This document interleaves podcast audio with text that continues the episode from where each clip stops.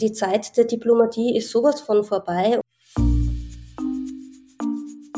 Wenn alle Frauen auch nur drei Stunden lang nichts tun würden, würde alles zusammenbrechen.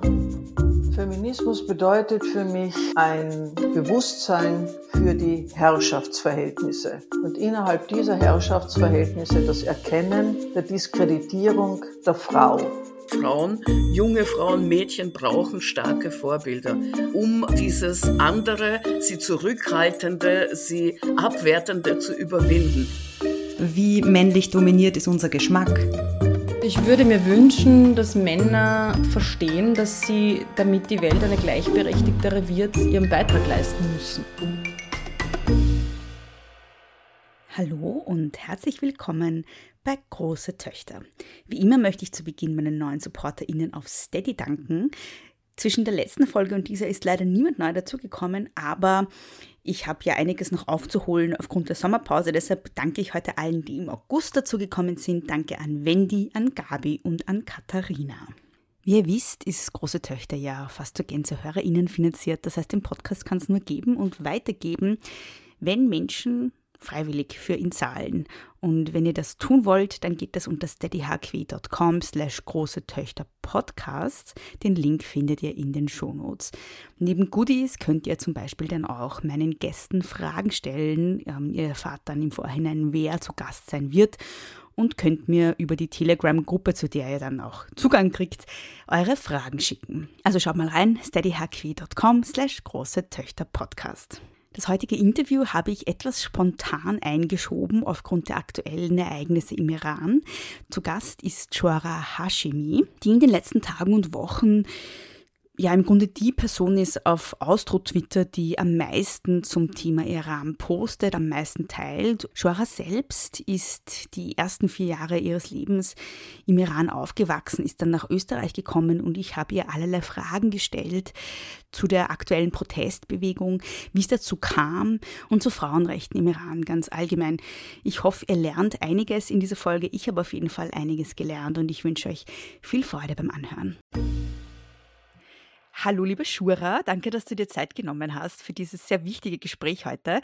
Ähm, ich beginne meine Folgen immer mit, wer bist du und was machst du? Magst du mal kurz den Leuten, die zuhören, erklären, wer du bist und äh, ja, wie du zu dem Thema kommst und so weiter und so fort? Ja, ähm, hallo. Erstmal danke für die Einladung, liebe Beatrice. Ich freue mich, dass, dass dieses, über dieses Iran-Thema auch jetzt so viel gesprochen wird. Kurz zu meiner Person. Ich heiße Shora Hashemi. Ähm, ich bin in, im Iran geboren, äh, bin mit viereinhalb Jahren mit meinen Eltern nach Wien gezogen. Meine Eltern waren äh, politische Flüchtlinge, die den Iran damals eigentlich verlassen mussten. Das war einige Jahre nach der Islamischen Revolution. Äh, das heißt, ich bin in Österreich aufgewachsen, groß geworden, fühle mich auch sehr österreichisch, aber natürlich ist meine Herkunft äh, der Iran und ich beschäftige mich mit dem Thema schon mein ganzes Leben. Äh, und ja, in den letzten vier Wochen beschäftige ich mich sehr intensiv mit dem Iran, seit diese Protestbewegung begonnen hat. Und ich versuche vor allem Informationen aus dem Iran, also ganz direkte Informationen aus dem Iran, einem deutschsprachigen Publikum auf Twitter näher zu bringen. Mhm. Ähm, du hast schon das Wort äh, islamische Revolution verwendet. Ähm, ich würde ja gerne ähm, ganz von Anfang an so ein bisschen erfahren, weil aktuell leben wir in einer Zeit, in der die Leute wirklich überschwemmt werden mit negativen Nachrichten. Ja? Also es, es gibt einfach kein, kein Ende an Krisen und kein Ende an Krieg und, und was weiß ich, was alles. Ja? Ähm, deshalb glaube ich, was, was oft fehlt, ist so ein bisschen das Hintergrundwissen, weil wir alle gar keine Zeit mehr haben, uns wirklich damit auseinanderzusetzen, ja, weil so viel auf uns einprasselt. Und deshalb so meine Frage, wie ist denn der Iran regiert überhaupt und wie kam es dazu? Der Iran ist ein ähm, sehr interessantes, weil ein sehr einzigartiges politisches System. Im Iran hat vor 43 Jahren äh, diese sogenannte Islamische Revolution stattgefunden, 1979, ähm, also Anfang 79, quasi dann quasi zu Ende.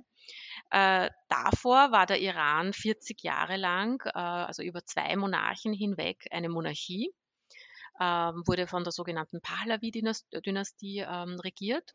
Und seit 1979 ist der Iran im Wesentlichen eine Theokratie, das heißt ein, ähm, ein Staat, der, dessen Verfassung eine, eine religiös begründete ist.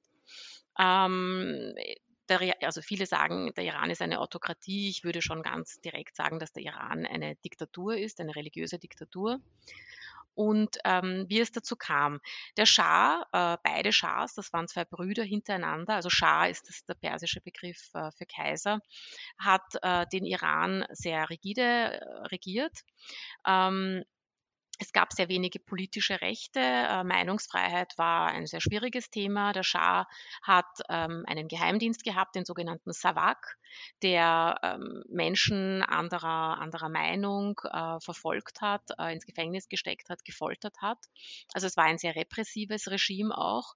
Der Unterschied zum jetzigen Regime damals war, also vor 1979, es war kein religiöses Regime, es war säkular. Äh, unter dem ersten Schah wurde sogar, das war glaube ich bis in die 40er Jahre hin, gab es sogar ein, einen Hijab-Verbot. Das wurde dann wieder aufgehoben. Und unterm Schah war es eben so, dass sich da auch Widerstandsbewegungen gebildet haben. Also meine Eltern zum Beispiel waren auch schon im Widerstand gegen den Schah als Studenten im Iran damals. Mhm. Ähm, und es hat sich dann über die Jahre, über die Jahrzehnte eine gewisse Opposition ähm, gebildet. Es hat sich eine Anti-Schah-Stimmung gebildet, auch sehr stark ähm, eine linksgerichtete Anti-Schah-Stimmung, ähm, die dann diesem aus dem Exil in Frankreich zurückkehrenden Ayatollah Khomeini, der ist 1979 aus Paris zurückgekehrt in den Iran, ähm, also die in diesen Mann sehr große Hoffnungen gesetzt hat. Mhm und äh, davon ausgegangen ist, dass mit diesem Mann, der quasi für diesen dritten Weg stand, also eben weder ähm, die Monarchie quasi, die man kannte, noch der Kommunismus, den man aus, aus der Sowjetunion kannte, sondern dieser dritte Weg des äh, vielleicht ein bisschen links geprägten Islam, äh, also die diesem Mann geglaubt haben. Das Ganze hat sich dann als Trugschluss erwiesen. Ähm, Khomeini, also das war ein, ein, ein, ein Geistlicher, ein, ein, religiöser Rechtsgelehrter, ähm, ist aus Frankreich zurückgekehrt, äh, hatte Asyl in Paris, ist 1979 zurückgekehrt äh, und hat unter dem Jubel der Massen zunächst äh, dieses Land übernommen. Ja? Also es war eigentlich ein Putsch. Man hat den Schah gestürzt. Der Schah musste dann selber ins Exil. Und ja, Ayatollah Khomeini hat dann die Macht übernommen. Ähm, relativ schnell danach ist dann klar geworden, in den ersten Monaten eigentlich schon, dass das Ganze in eine sehr illiberale Richtung geht. Also es war vielleicht noch nicht ganz klar, dass es eine wirklich ähm, religiöse Diktatur wird, aber es war schon klar, gut, das, was uns versprochen wurde, diese, diese Freiheiten, auch diese bürgerlichen Rechte und Freiheiten, die wird es jetzt doch nicht spielen. Das Ganze geht in eine sehr ähm, rigide, religiöse, fundamentalistische Richtung.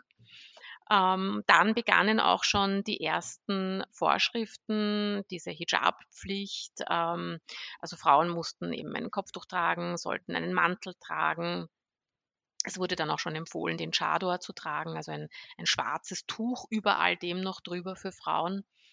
Ähm, und damit begann dann auch schon der erste Widerstand gegen Ayatollah Khomeini und sein Regime. Ich ermögliche immer meinen Steady-SupporterInnen auch Fragen zu stellen. Und da kam eine Frage von der Silke, die, glaube ich, an, der, an dem Punkt ganz gut passt. Du hast dir gesagt, du warst selber, bis du vier Jahre alt warst, im Iran.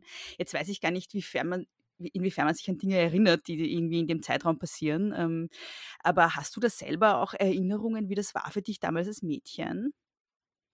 Ähm, nein, das ist eine interessante Frage. Also ich habe überhaupt keine Erinnerungen, was aber ziemlich sicher daran liegt, dass ich meine ersten äh, viereinhalb Lebensjahre im Iran im Untergrund verbracht habe. Mhm. Meine Eltern ähm, waren ja politisch aktiv, waren im Widerstand und ähm, ich bin auf die Welt gekommen und wir mussten de facto alle paar Wochen äh, umziehen von äh, Wohnung zu Wohnung, ähm, also wer auch immer uns da quasi aufgenommen hat äh, aus deren Netzwerk.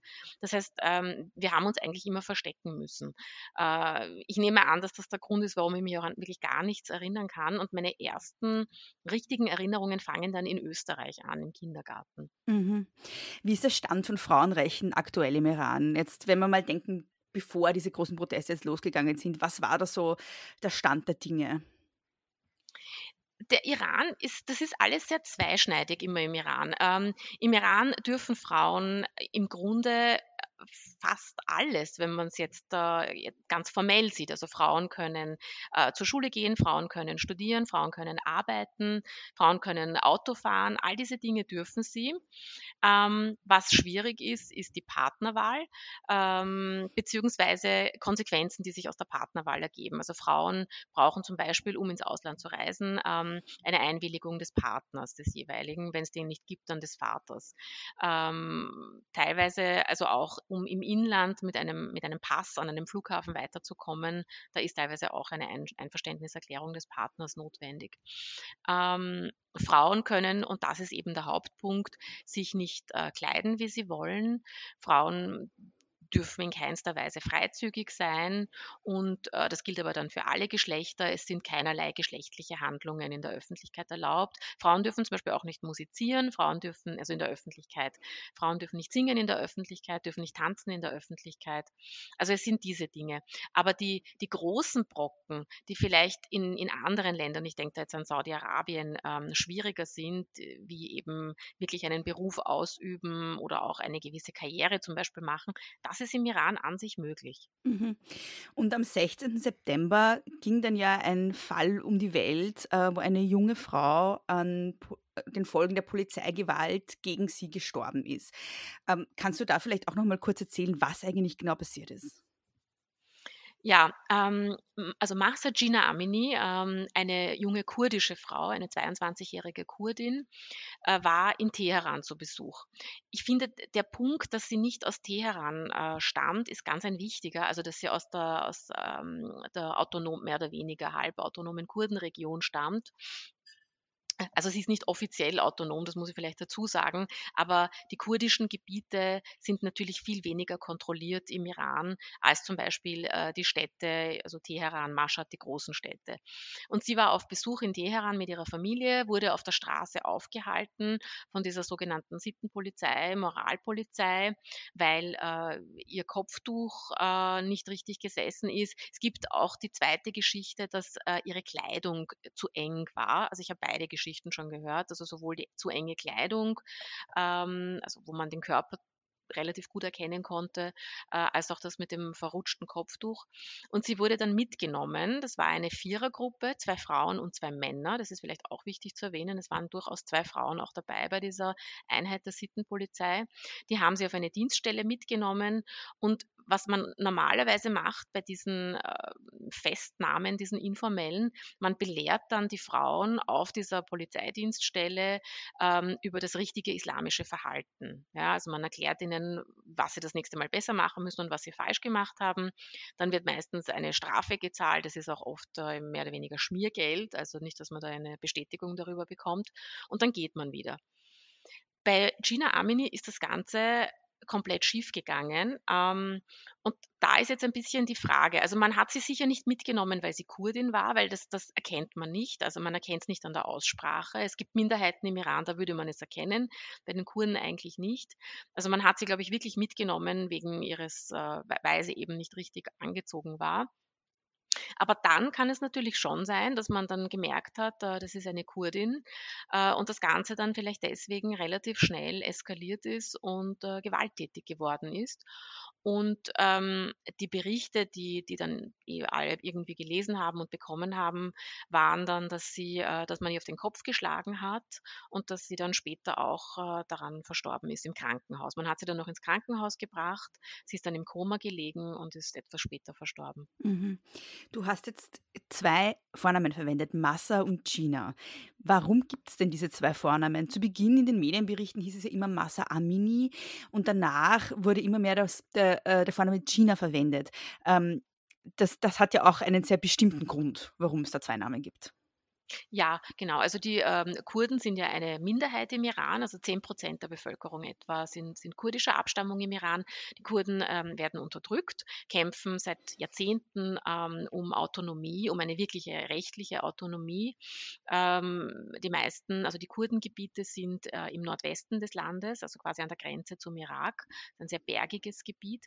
Und bei den Kurden, es ist eben so bei den Kurden, dass sie ähm, für die für offizielle Dokumente, offizielle offizielle Formulare, also Papiere, iranische, ähm, müssen sie einen iranischen Vornamen haben. Und deswegen ist es bei vielen ähm, Kurdinnen und Kurden so, dass sie eben diesen einen persischen Vornamen haben, das war in diesem Fall Mahsa, mhm. und den kurdischen Vornamen, der dann aber eigentlich immer verwendet wird im Alltag, und das ist in ihrem Fall Gina. Mhm. Ähm, in, also welche Rolle spielen eigentlich jetzt auch Kurdinnen und Kurden bei diesen Protesten oder, oder inwiefern spielen ihre Anliegen eine Rolle? Weil auch der Slogan, unter dem diese Proteste ja jetzt ähm, stattfinden, ist ja auch ein kurdischer, nicht? Ja, also Jinjian Azadi, äh, Frau, Leben, Freiheit. Ähm, ist ein äh, kurdischer Slogan, den es schon relativ lange gibt, äh, der auch immer wieder verwendet wird, äh, kommt aus eben aus dieser kurdischen ähm, Autonomie-Freiheitsbewegung. Ähm, die Kurdinnen und Kurden spielen insofern eine ganz wichtige Rolle äh, bei diesen Protesten, weil die kurdische Minderheit sehr, sehr gut vernetzt ist im Iran, ähm, weil es immer wieder Proteste gibt in den kurdischen Gebieten. Ähm, ich habe schon erwähnt, die kurdischen Gebiete grenzen ja an den Irak und wir haben ja quasi direkt nach der Grenze das, das wirklich autonome kurdische Gebiet mhm. im Irak mit, mit Erbil als der Hauptstadt. Ähm, das heißt, es gibt da auch ähm, sehr viel Einfluss Fokus. Es gibt auch quasi ein politisches Vorbild für einen, mhm. für einen autonomen Staat oder für eine relative Autonomie. Ähm, und die Kurdinnen und Kurden äh, sind einfach Freiheitskämpfer. Ja? Also die sind wirklich auch bekannt im Iran dafür, dass sie immer diese finde ich, sehr ehrenhafte Rolle auch wahrgenommen haben, ähm, für, für Freiheitsrechte einzustehen. Die äh, Kurdinnen und Kurden, also diese kurdische Minderheit, war ja auch eine der ersten, die sich nach der Revolution mit Rumäni überworfen hat. Äh, man hat ihnen ja irgendwo informell Autonomie zugesagt, dafür, dass sie äh, die Rückkehr von Khomeini unterstützen gegen den Schah. Und das ähm, ist dann eben nicht passiert. Mhm. Was sind denn aktuell so die wichtigsten Forderungen dieser Protestbewegung äh, im Iran? Ja, die Forderung. Ähm, es ist so, diese Protestbewegung hat ja im Grunde keine wirklichen mhm. Führungspersönlichkeiten. Mhm. Ähm, und damit gibt es, also die, die eigentliche Forderung ist im Grunde die Forderung nach, nach Freiheit, nach einem freien Leben, nach einem selbstbestimmten Leben. Ähm, es spielen dann natürlich auch äh, sehr viele wirtschaftliche Gründe mit hinein. Also wir haben jetzt auch in den letzten zwei Wochen gesehen, es wird jetzt seit, glaube ich, zehn Tagen mittlerweile, wird ja auch gestreikt. Ähm, das betrifft ganz stark die Arbeiterklasse, das betrifft die Erdölraffinerien, betrifft aber auch die Industrie in äh, Zentraliran. Das heißt, da kommen jetzt auch wirtschaftliche Forderungen. Ähm, der Iran hat eine sehr, sehr hohe Arbeitslosigkeit, eine sehr hohe Inflation. Äh, Wasserknappheit ist ein riesiges Thema in vielen Teilen des Landes. Also es geht um Freiheit, es geht um Selbstbestimmung, ähm, es geht einfach auch um eine Verbesserung des, des, des Lebens, des täglichen Lebens Lebens.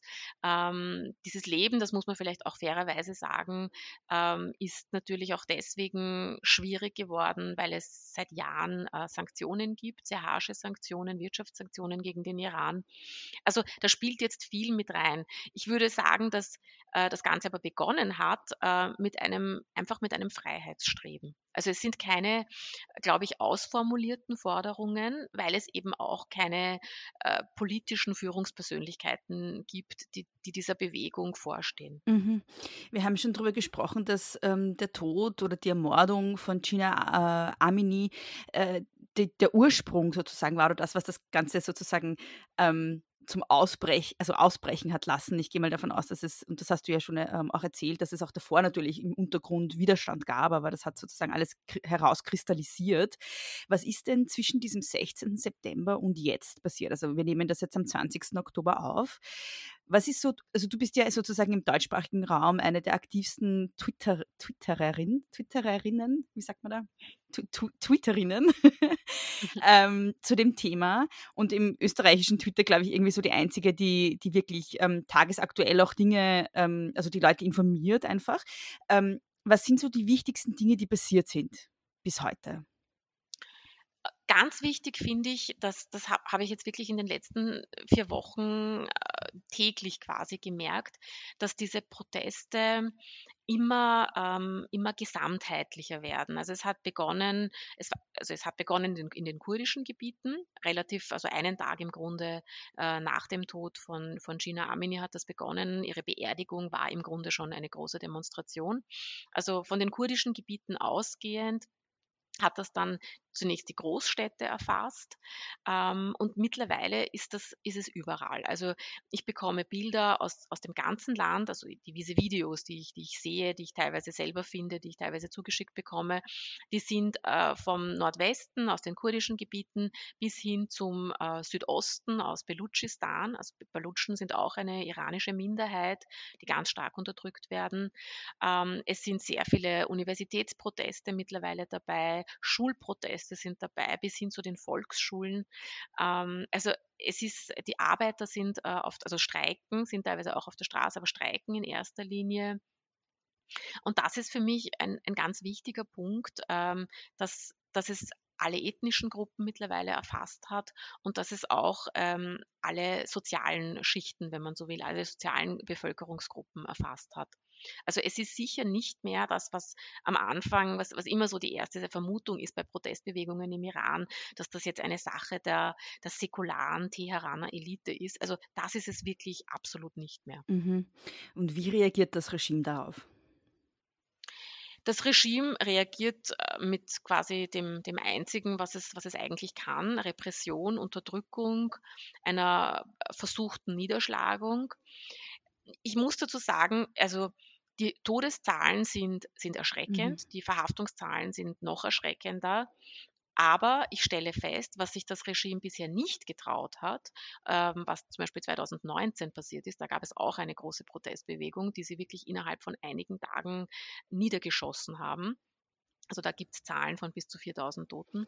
Ähm, und das haben sie sich dieses Mal nicht getraut. Und ich führe das wirklich sehr stark darauf zurück, ähm, dass die Öffentlichkeit hinschaut, dass es Bilder gibt dieses Mal, die hat es 2019 in der Form leider nicht gegeben. Ähm, und dass sie diese Art von, von, von Blutbad, von echtem Massaker ähm, sich nicht trauen. Aber ansonsten reagieren sie mit Repression. Mm, es wurde ja auch vor kurzem eine Universität angegriffen. Ja, das war die Sharif-Universität in Teheran. Das ist äh, eine der Elite-Universitäten des Landes. Ähm, man muss dazu vielleicht kurz erklären, im Iran ähm, gibt es öffentliche und, und sogenannte freie Universitäten. Die freien Universitäten sind private Universitäten, die man bezahlen muss. Und diese öffentlichen Universitäten, zu denen die Sharif-Universität äh, auch gehört, in die kommt man unglaublich schwierig hinein. Also das sind ähm, Auswahlverfahren, das heißt Konkurs im Iran. Ähm, auf diese Auswahlverfahren bereiten sich äh, die Maturanten circa ein Jahr lang mhm. vor. Und diejenigen, die dann in diese Universitäten hineingelassen werden, das ist wirklich die quasi intellektuelle Spitze des Landes. Also wirklich Elite-Universität. Äh, absolute ja, ja, Elite, ja. Ähm, ganz schwierige Auswahlverfahren, wie gesagt, ein Jahr Vorbereitung. Und wie gesagt, eben diese Sharif-Universität ist eine dieser Universitäten. Ähm, das sind also zum Teil wirklich sehr, sehr begabte junge Menschen, die dort studieren. Ähm, und ja, diese Sharif-Universität hat sich den Protesten, das das fand ich nämlich wirklich, äh, das war eine ganz tolle Geste eigentlich von den Studierenden dort. Die sind nicht quasi auf die Straße gegangen mit den regulären Protesten, sondern die haben von ihrer Universität aus die ganze Zeit demonstriert, im Wissen, dass diese Universität so einen ganz besonderen Stellenwert im Iran hat. Ja. Und die haben das einfach ausgenützt, die Tatsache, dass sie unter Anführungszeichen was Besonderes sind. Also diese Elite, die sie darstellen, aber ohne das jetzt, ähm, ohne damit zu kokettieren, sondern weil sie gewusst haben, das wird für Öffentlichkeit und für Aufmerksamkeit sorgen.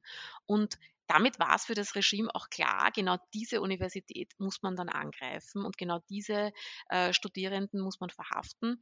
Ähm, es gab auch, das ist vielleicht auch ganz interessant, es gibt eben die Gerüchte, dass ähm, gerade an dieser Universität äh, ziemliche IT-Wunderkinder studieren, die auch ähm, bei Anonymous Iran aktiv sind und äh, die gerade in diesen ersten Tagen sehr viel geholfen haben, um, um Bilder aus dem Iran rauszubekommen, äh, trotz der strengen Internetzensur. Mhm. Da, da schließe ich gleich eine Frage von der Anja an. Die wird nämlich gerne wissen, wie so deine Einschätzung ist, weil es ja schon öfter, wie du auch gesagt hast, Proteste gab, ähm, die immer niedergeschlagen wurden. Wie siehst du denn die Erfolgschancen, dass es jetzt tatsächlich mal klappen könnte? Ich glaube, dass es ähm, nicht sofort einen Erfolg geben wird. Also das ist die unter Anführungszeichen schlechte Nachricht, dass es jetzt zu einem Putsch kommt, so wie es 1979 quasi innerhalb von ein paar Tagen zu einem Putsch gekommen ist. Das hat sich dann natürlich insgesamt über ein bis eineinhalb Jahre gezogen, bis alles ähm, vollzogen war und umgesetzt wurde. Aber so einen richtigen Putsch wie damals, an den glaube ich eigentlich nicht. Ähm, Dafür ist das Ganze noch nicht, also von der Anzahl her noch nicht groß genug. Aber es wurde jetzt einfach etwas angestoßen, das aus meiner Sicht nicht mehr rückgängig zu machen ist. Also es sind mittlerweile, äh, es sind so viele ganz junge Menschen äh, involviert in das Ganze, Schülerinnen und Schüler, 12, 13-jährige Mädchen, also die die, die werden nicht mehr zurückkehren zu diesem System, das sie bisher kannten. Die werden einfach weiterhin ihre Rechte einfordern. Die werden weiterhin ähm, darauf beharren, dass sie sich nicht verhüllen müssen und dass sie frei erleben dürfen. Und ich bin mir ziemlich sicher, dass es in letzter Konsequenz zu, einem, zu einer Änderung dieses Regimes führen wird. Ich glaube, es wird noch eine Weile dauern, aber aus meiner Sicht nicht mehr ewig, also mhm. keine fünf Jahre. Mhm. Ähm, im Kern der Proteste oder das sind so die großen Bilder, die auch um die Welt gegangen sind, war ja immer das Thema ähm, Verhüllungszwang auch für Frauen. Ähm, also wenn, man hat die Bilder gesehen von Frauen, die äh, sozusagen dann den Hijab runternehmen in der Öffentlichkeit, die ohne ihn durch die Straßen gehen, die dann auch festgenommen werden. Es gab zahlreiche Frauen, die ähm, auch ja, unter Anführungszeichen gestorben sind äh, im Polizeigewahrsam, also ermordet wurden. Ähm, und die Marion hatte die Frage, ähm, wie du das siehst, wenn westliche, europäische oder äh, aus den USA Politikerinnen in den USA, äh, in, in den Iran reisen und sich dort äh, dann einen Hijab aufsetzen.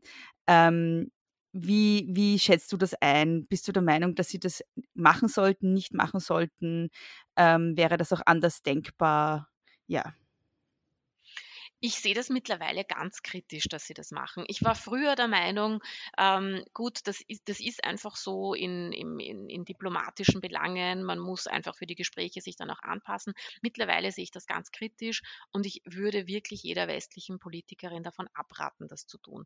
Ähm, es ist wirklich, es wäre ein ganz wichtiges Zeichen für die Frauen im Iran, wenn, wenn westliche Politikerinnen hinfahren und das Kopftuch unten lassen ähm, und damit diesen Frauen auch wirklich Solidarität Solidarität signalisieren.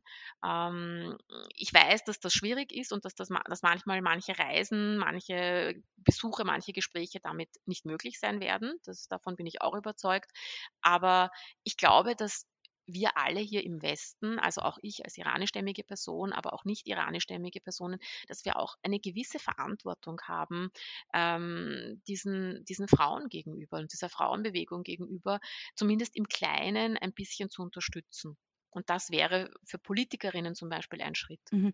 Und ich schließe da gleich auch noch eine Frage an die, äh, von der Annika an, weil da geht es auch um die Verantwortung von Leuten im Westen.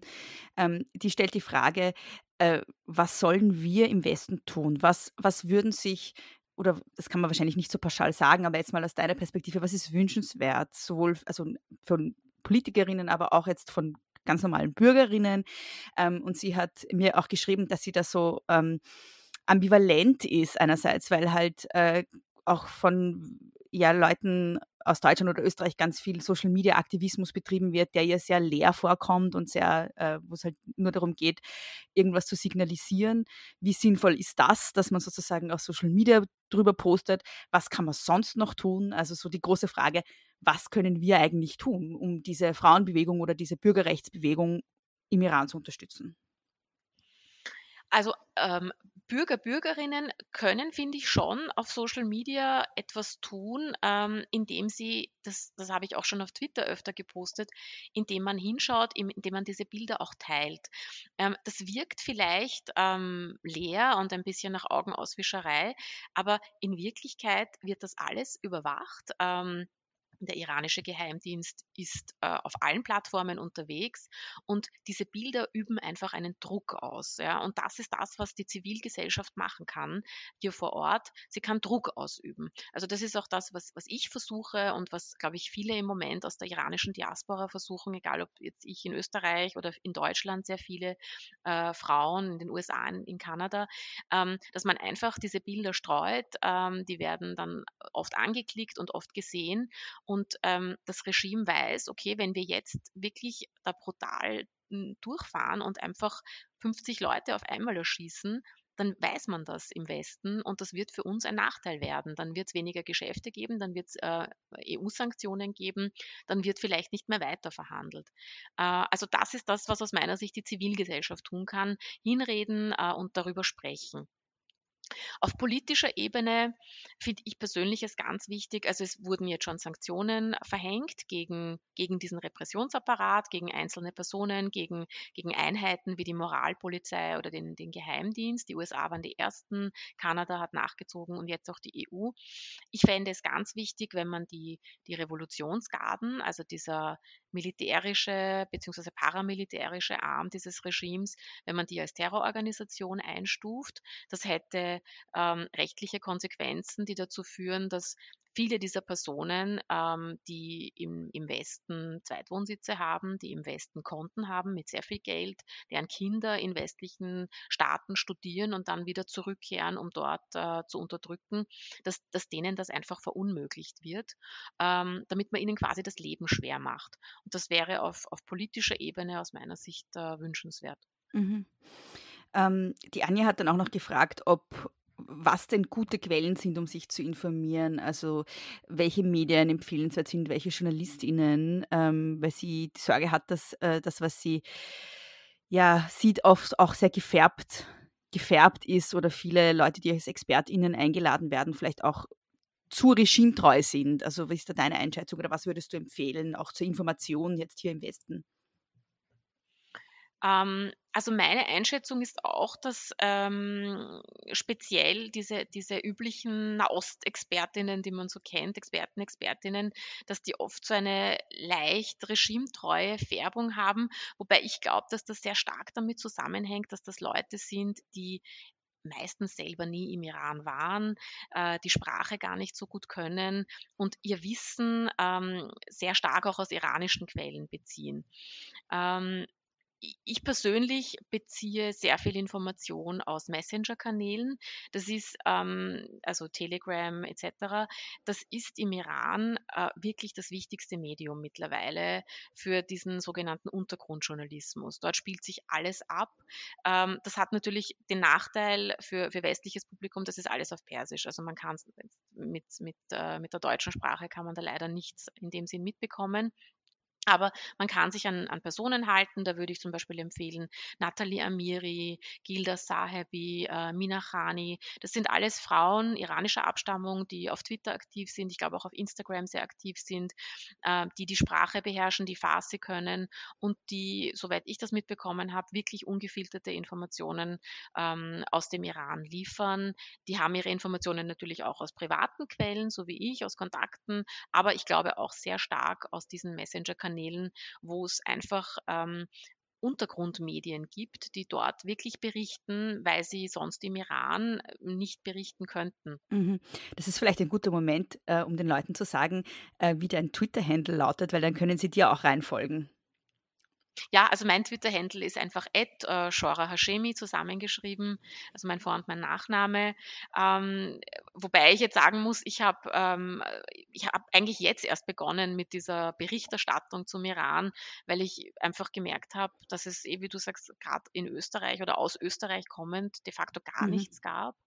Ähm, auch hier wiederum, äh, also was ich auch so in Gesprächen mitbekomme mit Medienvertretern, es fehlen teilweise wirklich die Möglichkeiten. Also es, die Leute haben keine Kontakte vor Ort, können die Sprache nicht äh, und wissen auch nicht, wie sie sowas wie einen Gegencheck machen können. Das ist ja für einen, für eine seriöse Journalistin natürlich schon ganz wichtig. Ich mache das ja quasi als Privatperson und kann einfach das wiedergeben, äh, was ich, was ich lese. Ja. Mhm. Ähm, ich habe jetzt eigentlich so alle meine wichtigsten Fragen gestellt. Ähm, und jetzt noch eine Frage an dich. Gibt es noch irgendetwas, ähm, was dir wichtig ist, was ich dich noch nicht gefragt habe, was du gerne noch loswerden wollen würdest? Ähm, ja, eine Sache, die, die sage ich jetzt irgendwie immer bei jedem Gespräch, aber ich finde es ganz wichtig, weil das, das ein Punkt ist, der ähm, in diesen äh, politischen Analysen immer ein bisschen zu kurz kommt.